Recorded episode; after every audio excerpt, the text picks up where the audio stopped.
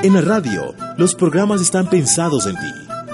El siguiente programa es de clasificación A, apto para todo público, contenido tipo F, programa formativo, educativo y cultural.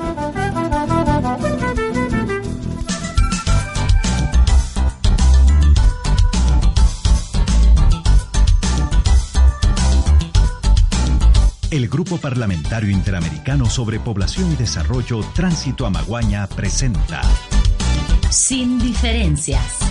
Derechos por igual. Sin diferencias. Bienvenidas y bienvenidos.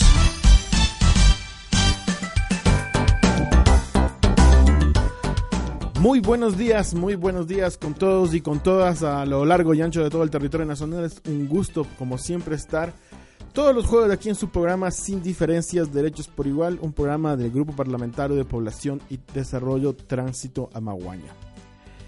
Hoy queremos hablar sobre un tema bastante importante y sobre una institución también bastante importante aquí en Ecuador, que es UNICEF. Y tenemos a Michelle Guignon. Está bien mi francés de hoy día. Muy buenos días, Michelle. Sí, muy buenos días César y a todos los radioescuchas. Michelle Guinon, sí, soy, uh, soy oficial de inclusión social, de políticas sociales en el Fondo de las Naciones Unidas para la Infancia, aquí en el Ecuador. Bien, queremos invitarles a todos, si es que tienen preguntas, consultas o sugerencias para nuestro programa, nos pueden escribir a nuestro correo electrónico sin diferencias en la radio arroba gmail.com. Les recuerdo, sin diferencias en la radio arroba gmail.com. O si prefieren, nos pueden seguir a nuestro Twitter, arroba sin diferencias 1. Y si están a la mano y tienen un teléfono, nos pueden llamar al 395-3134 o al 395-3135. Les repetimos, 395-3134, 395-3135. Bueno, muchas gracias Michelle por estar aquí. Queremos empezar un poco el eh, hablar precisamente sobre la labor de UNICEF, sobre lo que han hecho. Pero antes de eso, siempre queremos aquí, eh, tenemos una pequeña costumbre.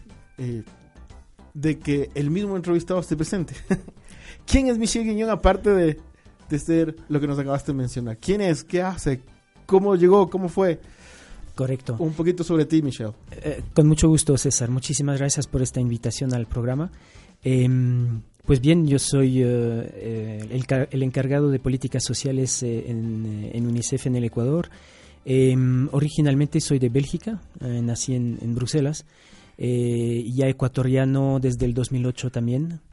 Um, y vengo trabajando con UNICEF en el Ecuador desde hace ya más de seis años. Y, y básicamente eh, he tenido una, una, carrera de unos 18 años en temas de eh, ayuda al desarrollo y derechos humanos, básicamente, en Ecuador y también en Angola y en Yemen.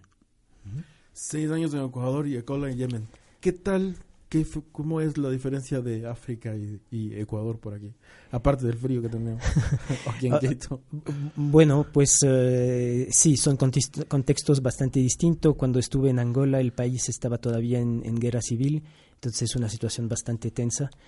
Eh, y, uh, pero también muy enriquecedora y pues el Ecuador me encanta, digamos, uh, ya es mi segunda patria, o dire, debería decir ahora es, ya es la primera, y así que encantado. Bueno, muchas gracias, muchas gracias. Bueno, vamos a hablar un poco sobre toda esta gran labor de, de UNICEF, el trabajo que ha hecho en el país y que cómo trabaja especialmente por este grupo de atención prioritaria que nosotros tenemos en la Constitución, que son los niños, niñas y las adolescentes. Uh -huh. Antes de enfocarnos en, en, los trabajos puntuales, exactamente qué es UNICEF.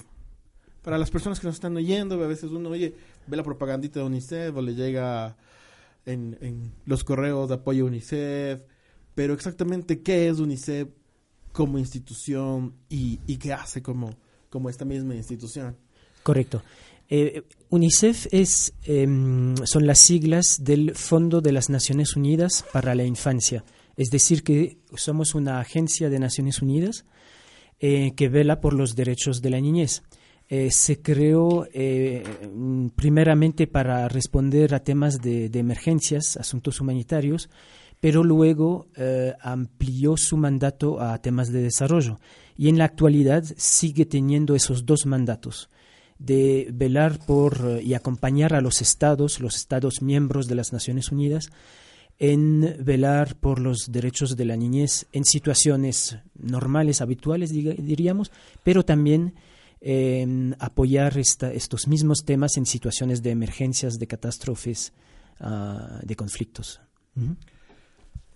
Estaba viendo que UNICEF empieza, tenemos que según el censo del de 2010, el 37, el 37 más o menos, un poquito el 37-38% de la población del, del Ecuador es menor de 18 años.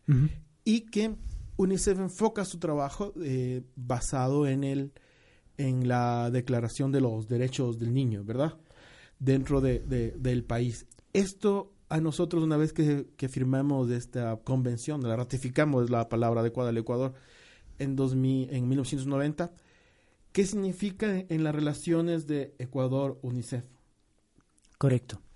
Eh, correcto, es, eh, efectivamente UNICEF tiene como uno de sus principales mandatos el apoyar a los estados en que cumplan debidamente con eh, lo, que, lo que manda la Convención de los Derechos del Niño. Es una, de hecho, es el instrumento internacional de derechos humanos que más ha sido ratificado en el mundo entero. Hay solo un país a la fecha que no lo ha ratificado aún. Em, y la labor de, UNICEF es principalmente acompañar a los estados en eh, implementar debidamente las, eh, las, recomendaciones y los mandatos eh, que, que, constan en esta convención y que es muy importante decir que el Ecuador ha ratificado la convención, pero también dos de los tres de sus tres protocolos facultativos y luego ha incorporado eh, los derechos de la niñez en su propia legislación, como por ejemplo con el Código de la Niñez, que luego fue ratificado en la, en la Constitución del 2008. En este sentido, ¿qué, qué nos obliga Ecuador para, para con... Ah, bueno, sabemos la Constitución del Ecuador y el Código eh, de la Niñez y Adolescencia en Ecuador tiene algunas cosas bastante, tenemos que desarrollar los derechos, proteger, pero de, de este de la legislación, de esta formalidad, de, esto, de, entender un tratado internacional, un convenio internacional. En, en, ejemplos claros un poco para, para entender a, a, nuestros oyentes, que, en general pues, no, no, son abogados la mayoría, ¿cómo, cómo, les, decimos, cómo les damos entender? Eh, bueno, la, la, la convención nos dice esto, el código dice esto, el Ecuador ha hecho esto, nos falta esto. ¿Cómo, cómo UNICEF nos puede, puede ir ayudando y cómo desde ustedes podemos aterrizar un poco estos conceptos legales y estas obligaciones legales y constitucionales hacia la vida cotidiana en el Ecuador en bien de los niños y las niñas. Correcto. Em, César. Sí, eh, efectivamente es un elemento fundamental lo que tú has mencionado, el pasar de eh, lo planteado en, en, las leyes, en las constituciones, en los instrumentos internacionales de derechos humanos, en este caso ratificado por el Ecuador, a la práctica, la aplicación bien, en términos generales, eh, mm, como yo estoy a cargo de, los temas de políticas sociales de inversión en la niñez, em, te puedo comentar eh, que efectivamente el país ha avanzado bastante en incrementar esa inversión social. Em, entre el año 2000 el país invertía el 2.6% eh, de su Producto Interno Bruto eh, para los asuntos sociales. Al 2016 ya invierte 9.4, es decir, más de, eh, digamos, cuatro veces más aproximadamente. Eh, y eso ha significado una mayor, un mayor acceso a la educación, por ejemplo. la, em, prácticamente tenemos la universalización de la educación primaria en el Ecuador. también ha incrementado sustancialmente la, el acceso a la matrícula eh, a la educación secundaria, ha descendido mucho la mortalidad en menores de 5 años, hay mayor acceso a centros de salud y eh, ha habido una reducción de la pobreza infantil eh, en, en, los últimos años, también reducción de la inequidad. Entonces, esos son algunos de los temas para los cuales, digamos, UNICEF volviendo a tu pregunta, em, eh, acompaña y apoya al país. Em, y en este momento, obviamente, estamos eh, viendo que eh, si bien ha habido estos avances, hay también una serie de, retos en adelante.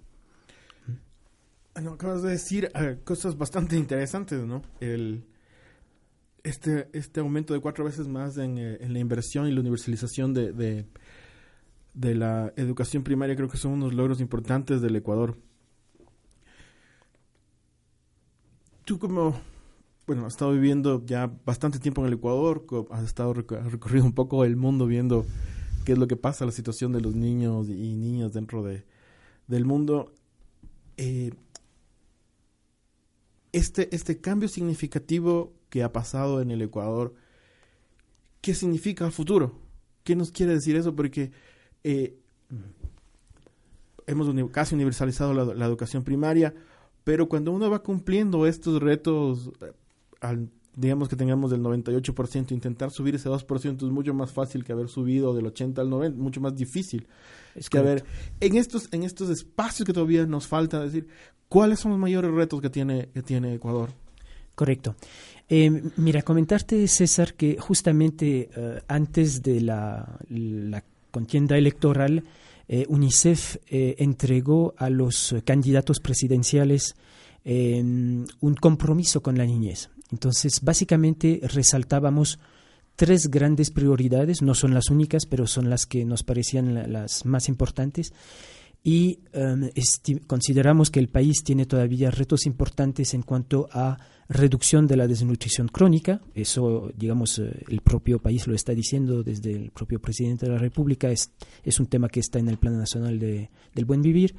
Em, pero sigue siendo un, un reto donde no se ha avanzado suficientemente en, cuanto a reducir esa desnutrición crónica y como, como bien sabes, esto tiene repercusión para el desarrollo de, de los niños en todo sentido, eh, físico, intelectual, etcétera. Eh, otro, eh, otro reto importante es el tema de la violencia en todos sus ámbitos eh, hacia eh, la niñez.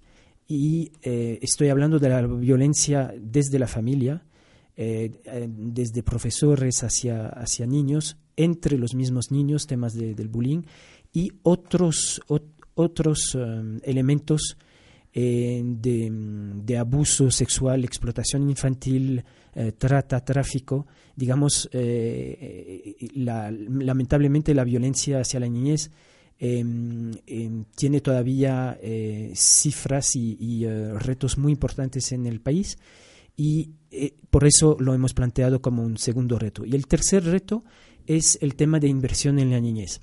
He mencionado efectivamente que ha habido un crecimiento importante, eh, sin embargo, es fundamental poder sostener los avances que he mencionado eh, y, no retroceder. Y eso puede suceder sobre todo cuando las situaciones económicas no son tan favorables como lo eran hace unos años. Y estamos viendo precisamente que em, la inversión en la niñez y la inversión social en general, como porcentaje del PIB, en los últimos años han estado estancándose, o sea, ya no crecen. Entonces, hay todavía unos retos importantes ahí. Por ejemplo, el país aún no llega a los mínimos constitucionales que se planteó del 6% del PIB para educación, 4% para la salud. Y tampoco, si bien ha, crecido bastante, tampoco ha llegado todavía al, al promedio latinoamericano. Hay que recordar que, eh, digamos, venimos de bastante bajo. ¿eh? Cuando te hablaba del 2%, eh, 2.6% eh, del PIB en el 2000, esto eran eh, niveles muy bajos después de la, de la crisis económica. Entonces hemos crecido bastante, pero el reto ahora es sostener eh, la inversión y eh, todos estos avances que, que, el país ha tenido en cuanto a los derechos de la niñez y también avanzar en particular en estos retos que te mencioné y, y otros, ¿eh? digamos, no son los únicos, eh, por ejemplo, embarazo en adolescente, la, la, adecuada protección de la niñez en emergencias, el tema de la, eh, del rezago educativo y, el, y, por tanto, la necesidad de una mayor inclusión educativa en el bachillerato, son todavía también otros retos pendientes. Acabas de tocar un tema interesante, aparte, ahora que, tengan, ahora que tenemos un año que ya se cumple el terremoto del 16 de abril. Ajá.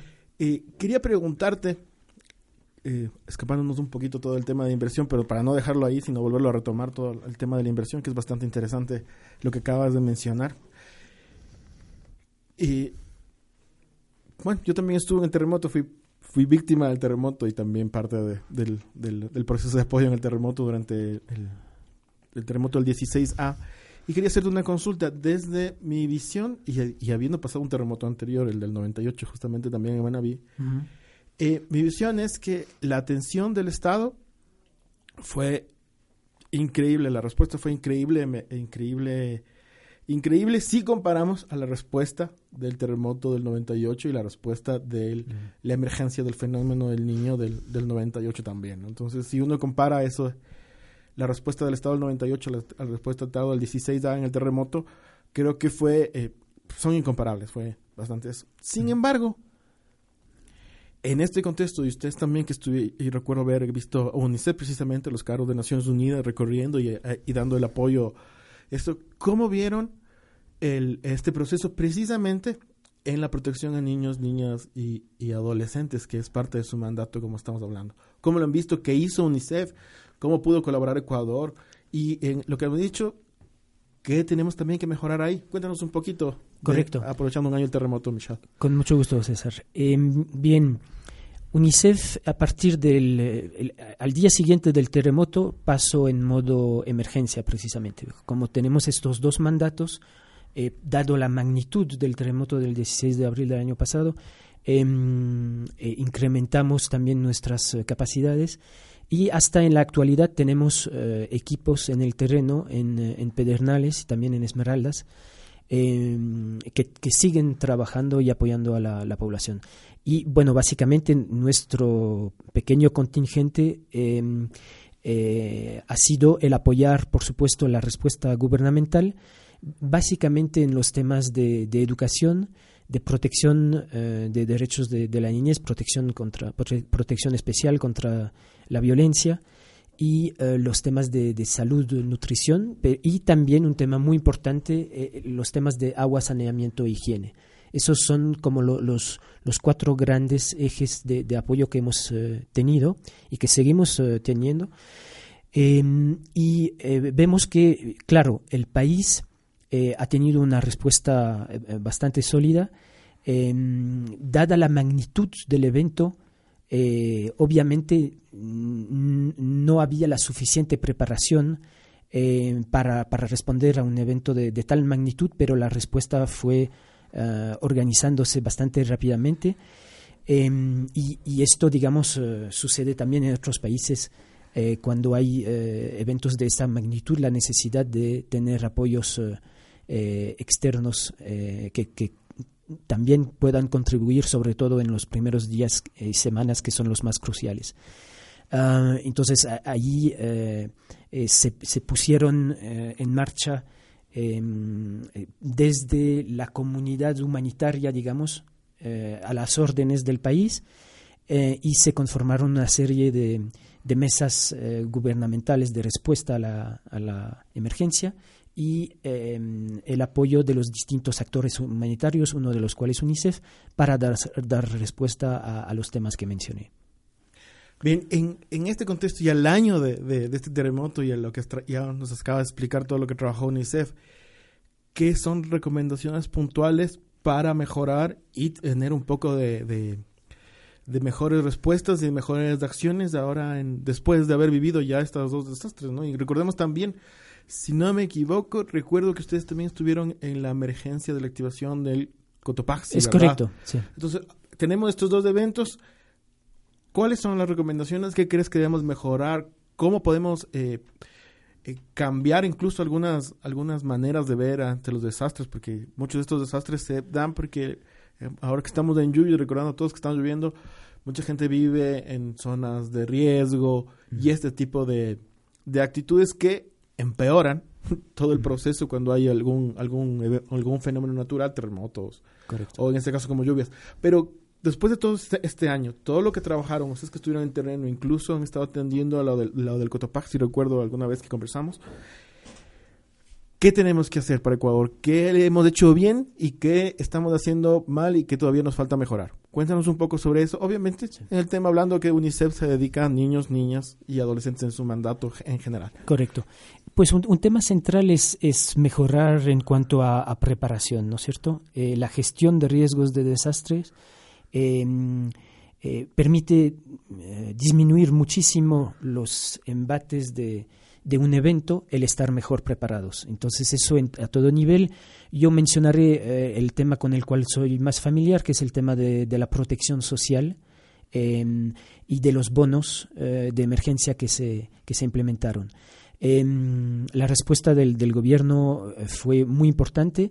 de hecho, eh, a diferencia de otros países donde UNICEF u otros actores entregaba, entrega eh, bonos a, las familias, aquí la opción fue completamente a la inversa, no UNICEF apoyar a los estados que, en este caso no lo pueden hacer directamente, sino apoyar los esfuerzos del Estado en la entrega de los distintos bonos. El, Fondo de eh, Mundial de Alimentos, por ejemplo, el Programa Mundial de Alimentos entregó Em, eh, recursos financieros para que el Estado pueda entregar bonos de alimentos, por ejemplo.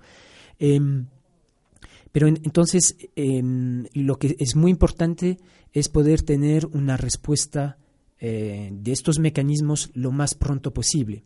Eh, no es lo mismo entregar bonos, transferencias en situaciones normales que en situación de emergencia. Ahí la rapidez de la respuesta eh, es, es, lo más fundamental. Entonces ahí hay todavía unos, eh, unos retos en poder, eh, ojalá no suceda otro evento, pero en caso de poder tener respuestas más rápidas, más masivas, lo más pronto posible.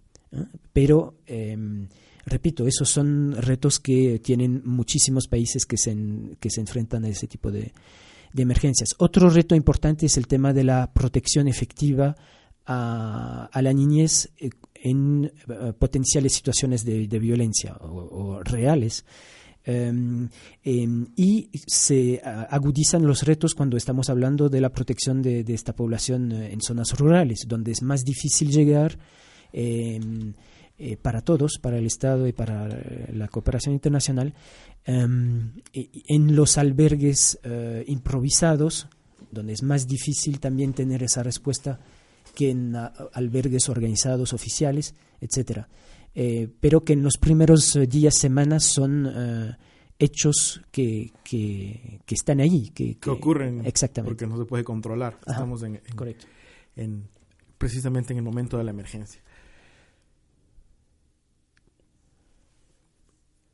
Los albergues, mientras estamos en la emergencia, eh, junto con, Soledad, la asambleísta que justamente es presidenta del Grupo Parlamentario de Población y Desarrollo, que es parte de la producción del programa, eh, nosotros fuimos parte un poco de la organización de los albergues en apoyo de lo que, lo que podíamos hacer desde nuestros conocimientos. Y con el tema que has mencionado, este de la violencia, y después vamos a hablar un poco más de la violencia a propósito de, de la violencia sobre los niños, para ya un poco cerrar un poco el tema del, 16A y de las emergencias. ¿Hasta dónde es posible este, este, este control real o cuáles son los retos precisamente? Tú, mencionaste dos cosas importantes que me dejaron pensando. Tenemos, el gobierno actuó bien, pero fíjese en las zonas rurales. O sea, no es lo mismo la atención en este caso, por ejemplo, poner un ejemplo en Bahía de Caracas, donde el terremoto teníamos, el albergue del Estado estaba en un estadio donde había mal o bien eh, baños, duchas, una cisterna inmensa que, a la cual nos año, a el albergue que queda en San Isidro, que es una parroquia rural mm. que queda en medio de la montaña y tiene muchos asentamientos que incluso muchos solo se puede llegar por moto o por caballo. Mm. En este, en este, en este ejercicio, ¿cómo garantizar este, este, en estas secciones a evitar la violencia contra los niños, niñas y adolescentes. Porque me parece bien complejo y no se me ocurre exactamente acciones puntuales para la prevención. En, momentos de emergencia, después vamos a hablar un poco de, de en general en el Ecuador. Sí, eh, eh, elementos fundamentales es el tener un sistema sólido de protección eh, de la niñez funcionando en todo el territorio. Eso es, un elemento central, eso tiene que ver con normativa, tiene que ver con voluntad política, tiene que ver también con recursos. usualmente los temas de protección especial, es decir, protección de la niñez en eh, todas las situaciones de abuso, eh, de maltrato, de explotación, etcétera, de violencia, discriminación, son lo, lo, menos visible lo, y lo, lo que muchas veces no tiene suficiente financiamiento. Pero, digamos, eso es uno de los elementos, voluntad política, financiamiento, pero también el poder tener un sistema articulado que permita tener eh, rutas claras de, una vez conocido un caso o varios casos, el poder eh, encauzar, remitir esos casos y eh, poder darles la debida atención. Nuevamente, los temas de prevención son fundamentales. Em, eh, y por lo tanto, eh, en el caso específico de, emergencia, todos los temas de, formación del, personal que atiende a la, a la población afectada, partiendo desde los militares, policía, el, el, MIES, los distintos ministerios que, estuvieron dando respuesta a la emergencia, son fundamentales.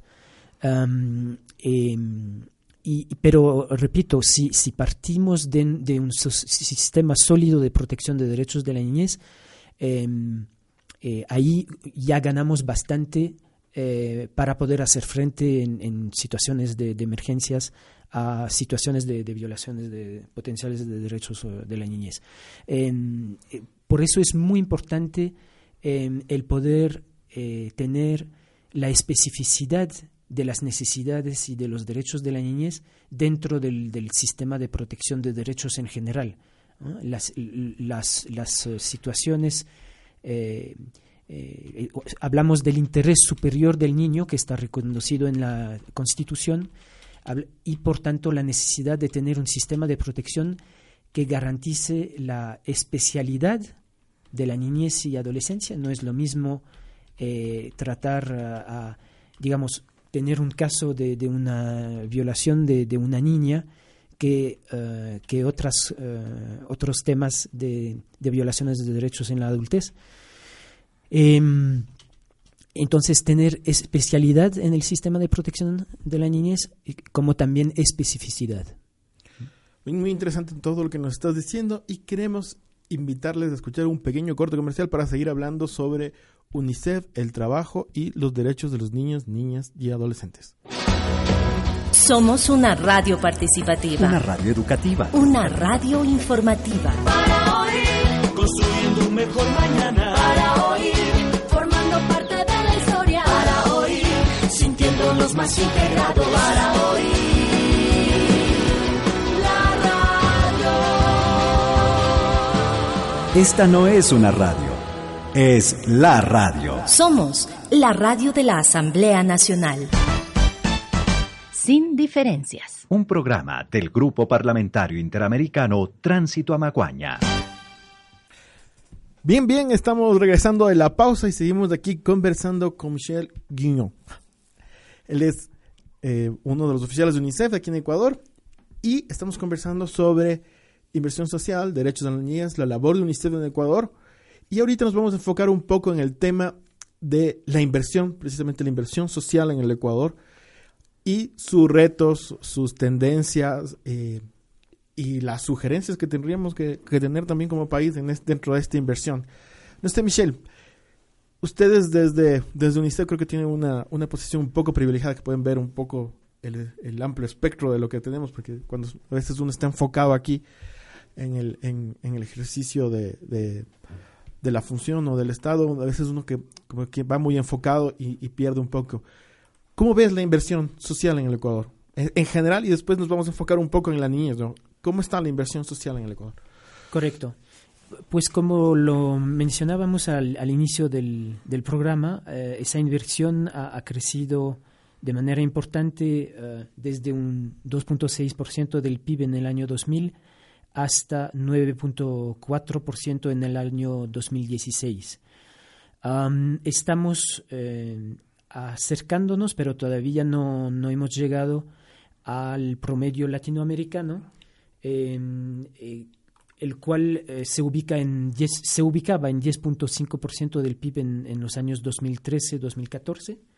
Sin embargo, también es importante eh, digamos, digamos, ver a, la par de los avances los retos que, que quedan eh, en esta materia, ¿no es cierto?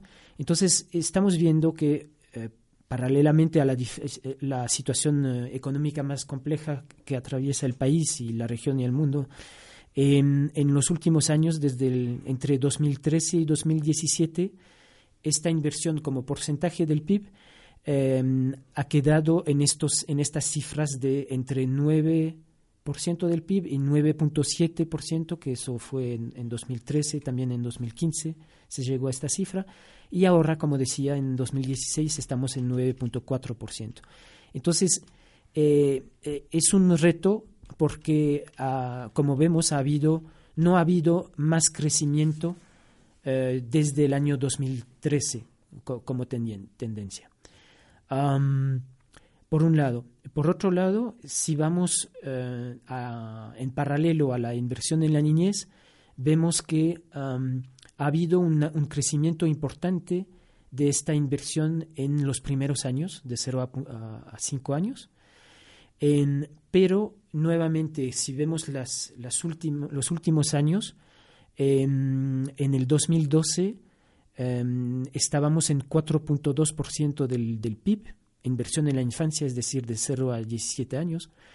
Um, y en el 2015 estamos en un uh, número similar, 4.1% del PIB, o sea, inclusive un, leve decrecimiento, como porcentaje del, del PIB, eh, repito.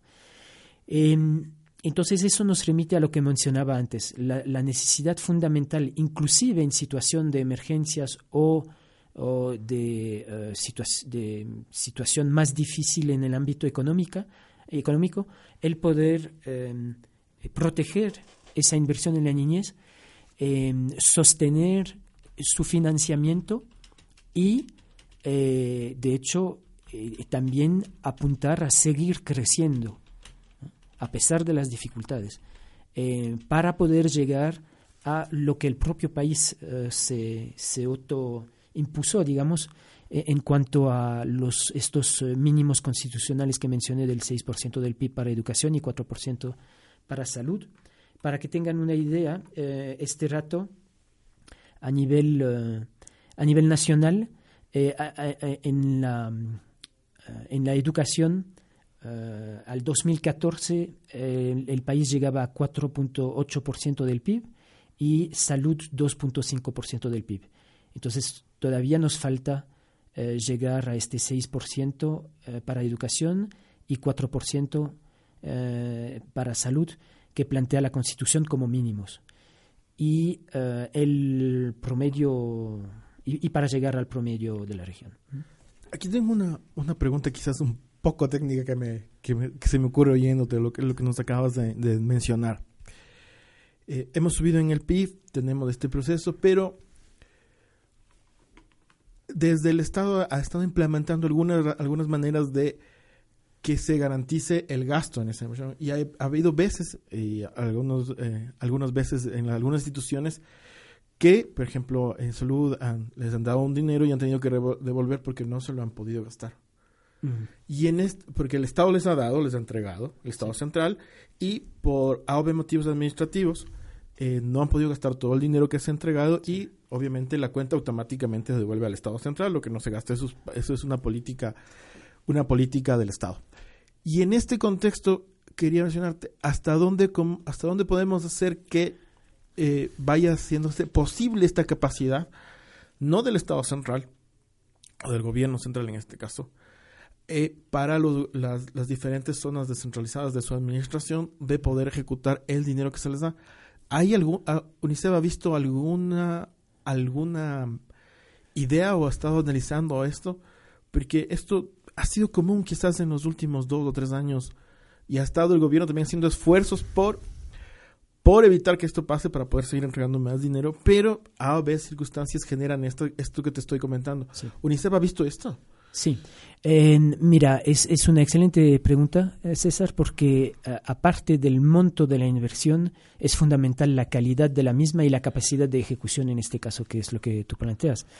Eh, entonces, eh, ahí un elemento central es el contar con información eh, pública, confiable, eh, eh, difundida a toda la población de, eh, de los presupuestos, tanto el presupuesto general del Estado a nivel nacional como de los presupuestos de los GATS, em, para que eh, primero conozca la ciudadanía eh, cómo está distribuido este, este presupuesto y, eh, mejor todavía, pueda participar en la formulación de estos presupuestos.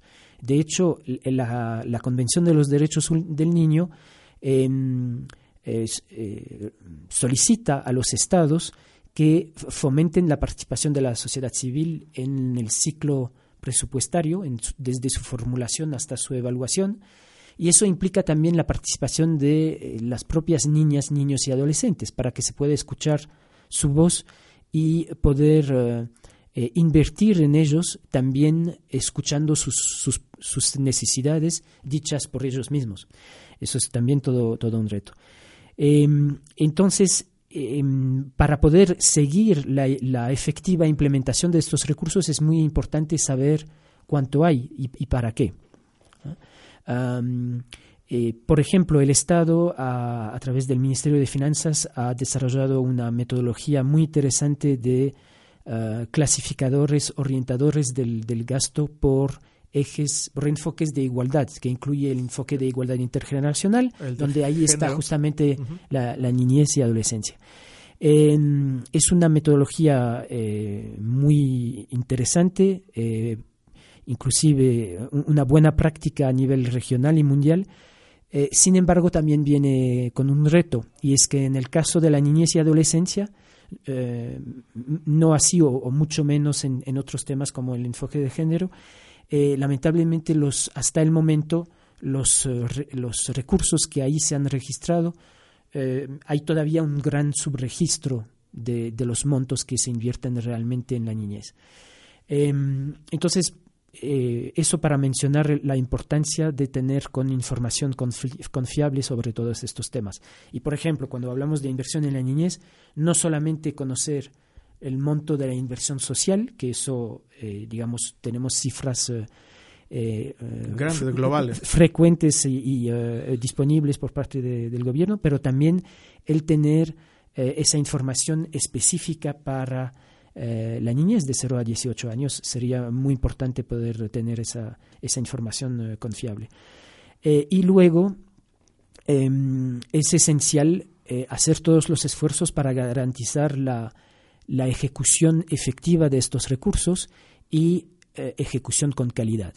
Entonces, nuevamente ahí la información es esencial, pero también los procesos de monitoreo y evaluación de, de la inversión. Y ahí la Asamblea Nacional tiene un rol fundamental que eh, hemos tenido eh, la posibilidad desde UNICEF de, apoyar, y es que dentro de las competencias de la Asamblea Nacional está precisamente el analizar y aprobar el presupuesto general del Estado. Entonces existe ah, una unidad de control de ejecución presupuestaria en el seno de la Asamblea Nacional em, que, que tiene con- como mandato em, el, el, ah, digamos, desarrollar las capacidades de, de la propia Asamblea en cuanto a, a análisis y control de la implementación de este presupuesto general del Estado. Esto es un elemento central porque eh, el presupuesto general del Estado es también una herramienta fundamental para eh, alcanzar las metas del Plan Nacional de Desarrollo, donde están varias metas eh, eh, que tienen que ver con el goce de los derechos de la niñez, ¿no? los temas de, de desnutrición, los temas de educación, de salud, de protección de la niñez que ya mencioné. Con todo lo que has mencionado me queda una, una pregunta importante y, y que es justamente sobre la calidad y la cantidad y la posibilidad de la ejecución de la inversión pues, del, del dinero que nos da el Estado. Y es precisamente en el campo de la violencia. Porque parece senci- es de alguna manera más sencillo eh, por decirlo, por, por ponerlo sencillo, porque en realidad no lo es, es bastante complejo, pero si comparas violencia, digamos, con desnutrición, yo tengo un estándar de desnutrición, yo sé que si un niño de 0 a 5 años tiene tal peso exacto, tal talla eh, y tal comportamiento, o sea, está establecido, hay protocolos incluso para, para saber eh, su desnutrición, su estado.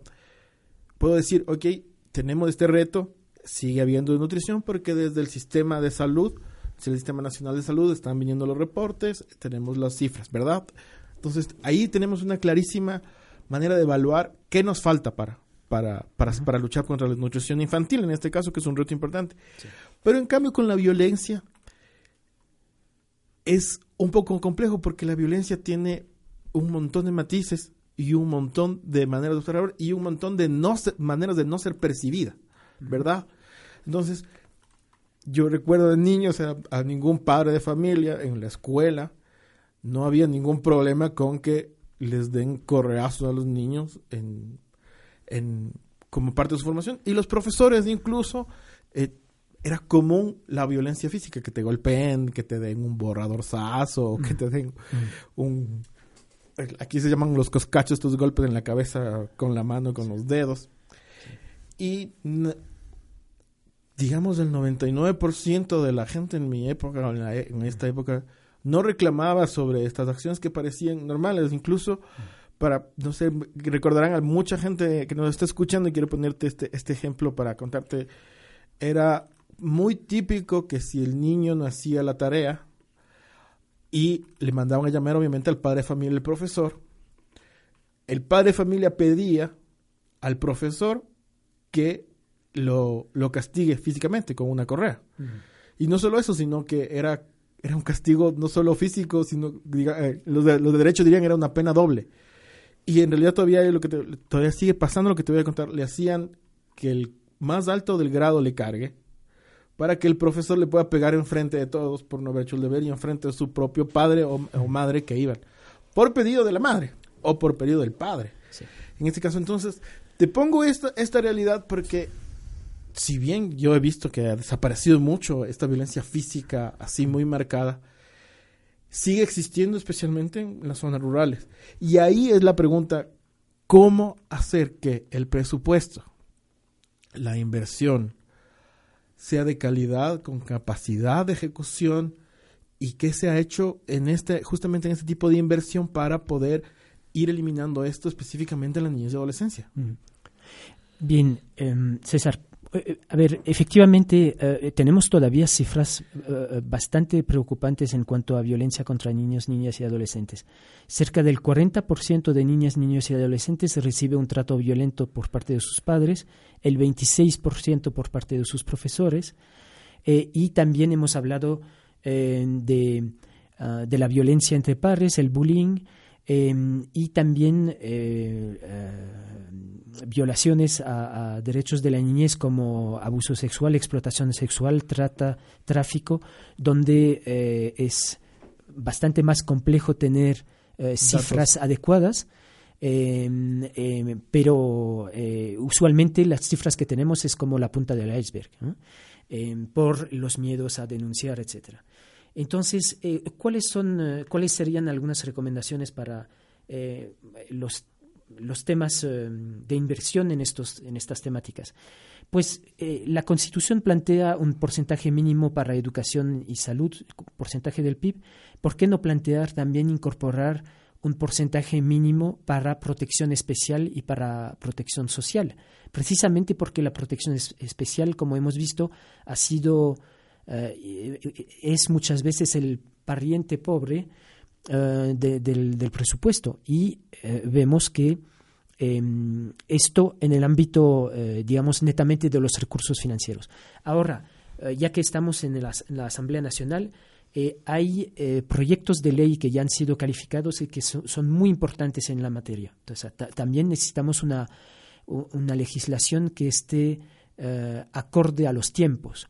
Y por eso eh, hay una, eh, actualmente en, la Asamblea, una propuesta de ley eh, orgánica para una niñez y adolescencia libre de castigo físico y tratos y penas degradantes. Estos son legislaciones específicas que otros países de la región y del mundo ya tienen y que sería muy importante promover acá. Y si lo vamos, esto es muy específico justamente en, castigo físico, tratos y penas, penas, degradantes, pero si lo vemos de manera más amplia, también está calificada una propuesta de, de ley eh, del sistema de promoción y protección de derechos.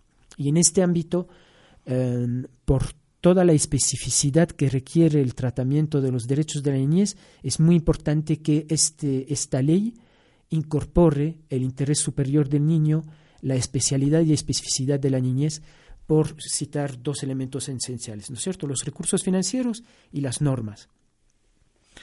Bien, justo ahora que nombras la Asamblea Nacional y estos proyectos, ¿Cómo ha sido el aporte de, UNICEF? ¿Cómo ha sido la relación en, dentro del cumplimiento del mandato? Y recordando que justamente eh, aquí en la Asamblea Nacional tenemos grupos, específicamente un grupo de quien la presidenta del Grupo Parlamentario de Población y Desarrollo es parte, que es el Grupo de Protección de Derechos de los Niños, Niñas y Adolescentes y Jóvenes.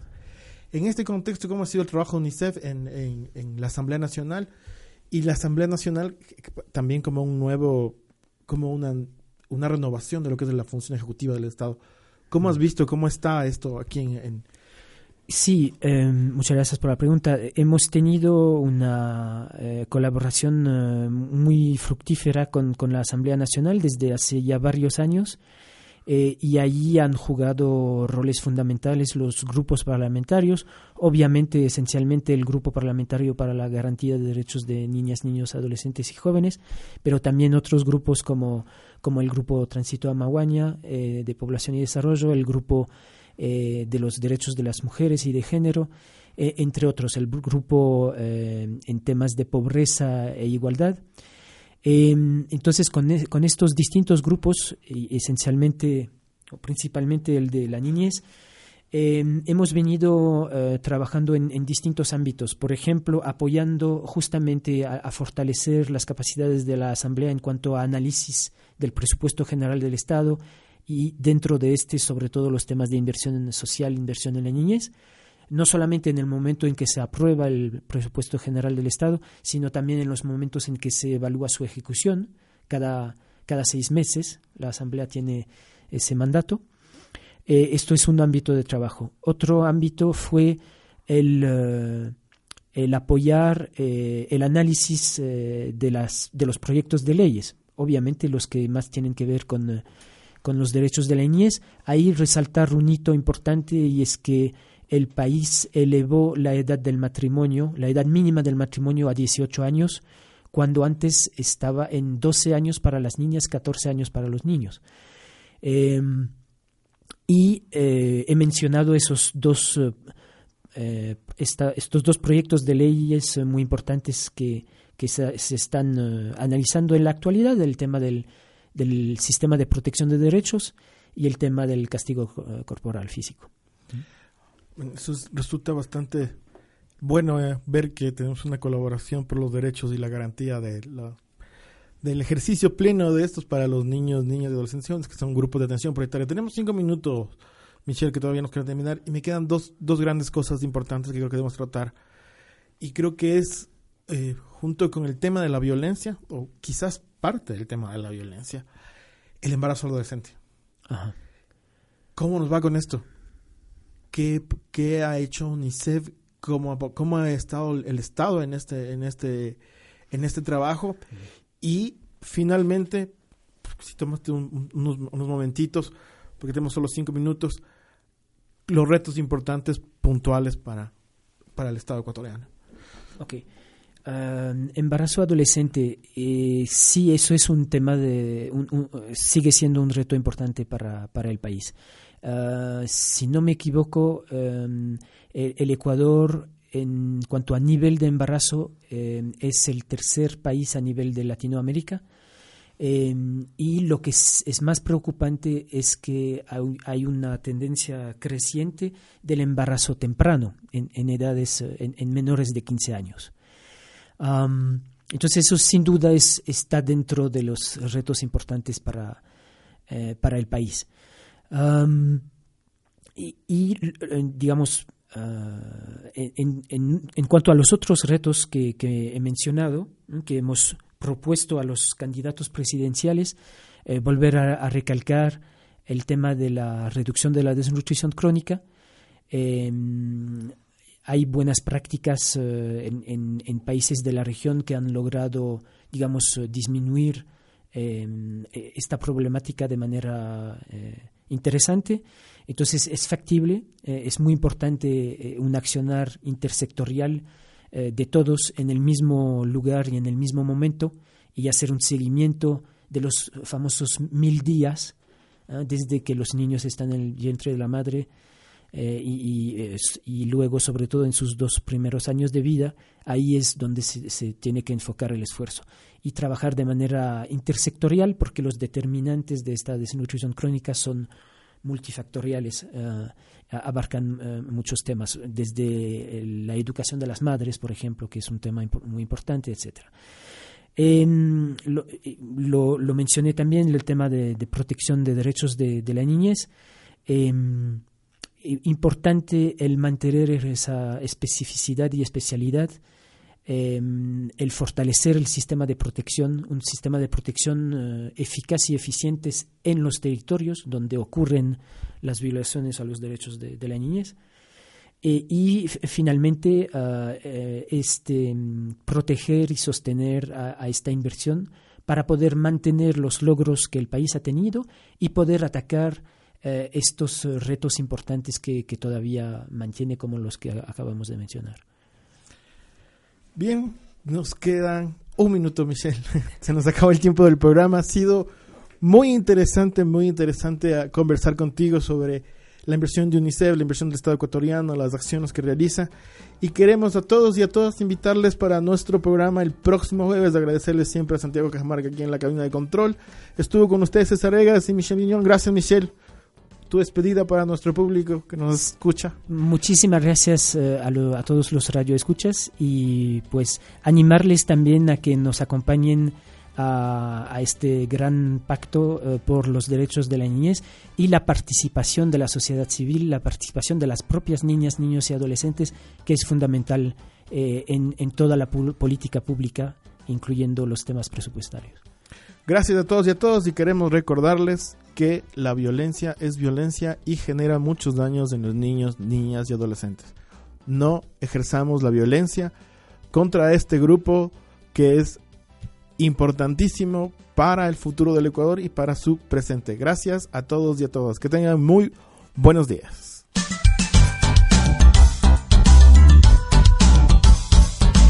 Llegamos al final de este recorrido. Gracias por acompañarnos. Sin diferencias. Derechos por igual. Este programa es producido por iniciativa del Grupo Parlamentario Interamericano sobre Población y Desarrollo Tránsito Amaguaña.